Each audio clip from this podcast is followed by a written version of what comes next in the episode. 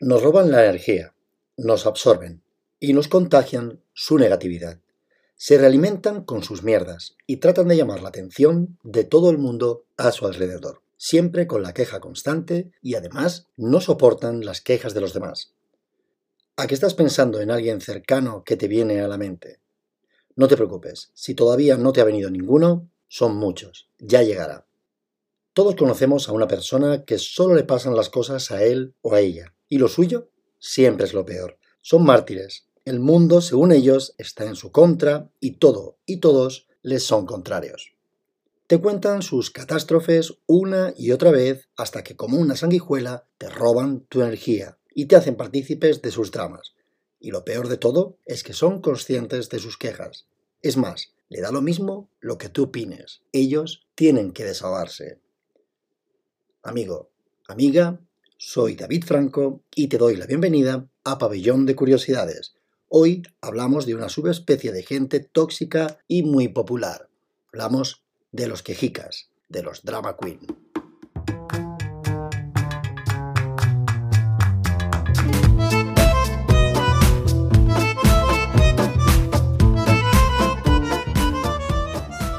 Todos nos hemos quejado alguna vez. Es innato al ser humano. Es algo positivo para nuestra salud mental el poder contar nuestras miserias para desahogarnos. Existe un dicho popular que dice que quien no llora, no mama. Y esto es una verdad rotunda universal. Pero esto no debemos confundirlo con los profesionales de la queja, que hasta las cosas más minias las hacen un mundo. Las pequeñas cosas las convierten en verdaderos dramones de telenovela venezolana de sobremesa. Pero ¿cómo saber si nosotros también somos unos quejicas? Haz una prueba, un pequeño experimento. Coge un cuaderno y traza una línea vertical.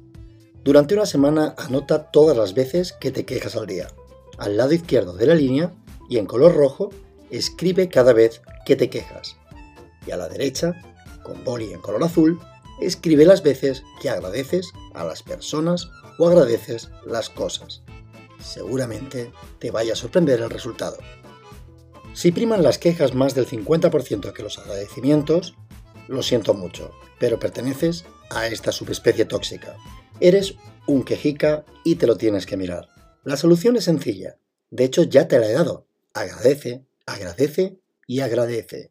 Verás que estarás de mejor ánimo y no te notarás tan cansado al final del día. Porque chicos y chicas, ser un quejica es agotador. Las personas que no estamos todo el día quejándonos por todo, de lo ocupadas que estamos, de que un coche nos ha salpicado de agua al pasar, de que se nos ha derramado la leche por el suelo, de que hemos perdido el autobús, de la cantidad de preocupaciones y problemas que tenemos, de cómo nos ha hablado nuestra jefa o nuestro jefe, y así podría estar hablando y poniéndote ejemplos hasta que las ranas críen pelos. Pues que no estemos todo el día quejándonos significa eso y solo eso. Que no nos quejamos, pero no significa que no nos pasen todas estas cosas. Y es que lo más importante es tener una actitud positiva frente a la vida. Ahora, haz otra prueba. Trata de estar un día entero sin quejarte, luego tres días, y después una semana, un mes. Verás cómo pasado este tiempo tus niveles de estrés y cortisol serán menores y tus niveles de serotonina se habrán disparado exponencialmente. Está claro que la vida no es de color de rosas para nadie, y está bien que podamos dar a conocer a las personas nuestra insatisfacción, porque puede ser algo muy positivo, expresar tus miedos, tus sentimientos, tus quejas a alguien de confianza, a un familiar o a tu pareja. Puede ser liberador. De hecho, después de soltarlo, te sientes mucho mejor, más tranquilo, más sosegado, más desahogado. Pero piensa que toda queja tiene su límite. Cuando es una y otra vez la misma queja, se convierte en venenoso. Es dañino porque los quejicas te chupan toda la energía y se la llevan con ellos. ¿Cómo no convertirse en un quejica? Si quieres no ser uno de ellos, de estos quejicas empedernidos, piensa esto, que a llorar se va a la llorería. Trata de cambiar tu discurso. Usa palabras positivas. Modula y baja la voz. Trata de hacer más pausas y hablar más tranquilo. Y si te toca un quejica, ¿cómo debemos comportarnos? ¿Cómo actuar? Lo primero es que comprendamos que no somos el cubo de la basura donde arrojar una y otra vez la bolsa repleta de sus mierdas. Solo tú decides quién entra en tu vida y lo que dejas entrar y hasta dónde.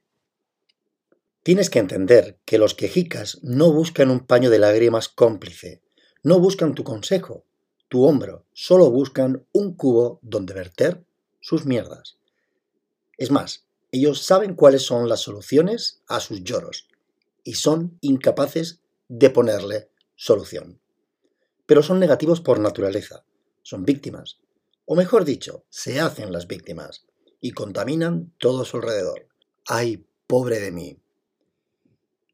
A qué hora ya lo tienes más claro, y si te ha venido a la mente varios amigos o personas que conoces y que actúan así. Al final y en definitiva, se aprovechan de nosotros, porque el ser humano por naturaleza es empático. Si estás con gente positiva, te contagian su risa, su positividad. Pero si te rodeas de gente tóxica, de ese amigo que siempre te da la turra con que la novia le ha dejado hace ya seis meses y cada vez que te ve te cuenta la misma vaina. Nuestro instinto de compasión hace que nuestro semblante cambie y nuestro estado de ánimo, nuestra empatía hacia nuestro colega, hace que estemos tristes como él. Los quejicas se quejan de las cosas que han sucedido, de las que están sucediendo y lo peor, todavía, de las que no han sucedido y sucederán en el futuro. Uno de los quejicas más populares, ahora que estamos muy próximos a la Navidad, es el personaje huraño de Mr. Scrooge, de la novela de Charles Dickens, Un cuento antes de Navidad. ¡Bah! ¡Paparruchas! Otro personaje, esta vez de los dibujos animados, es el entrañable Pitufo Gruñón, que por odiar, odia hasta odiar. Es un protestón y un quejica en potencia. ¿Cómo podemos ayudar a un quejica si de verdad nos importa, como pueda ser tu pareja o una hermana? Lo primero que debes hacer es reconducir las conversaciones a temas que les motiven, temas positivos. Te pongo un ejemplo.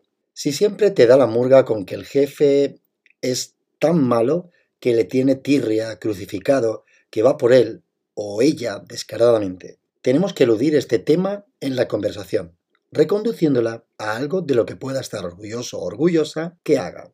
Si por ejemplo a tu hermana, como decía antes, le gusta cocinar, puedes llevar la conversación por aquí y hablar sobre hacer un postre juntos el fin de semana, para que se le olvide el tema recurrente de su jefe.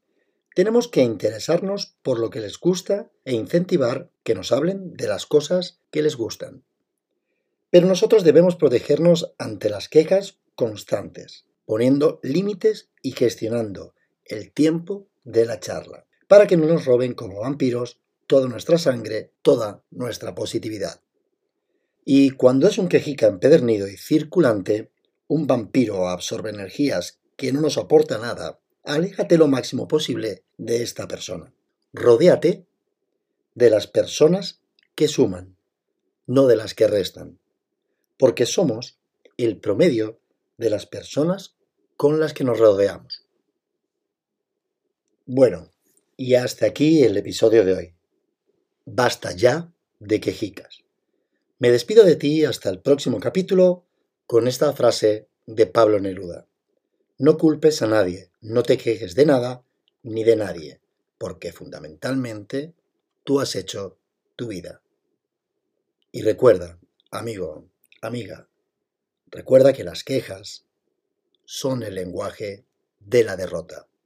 Hasta el próximo amigos, amigas, y que no se os olvide, ser felices.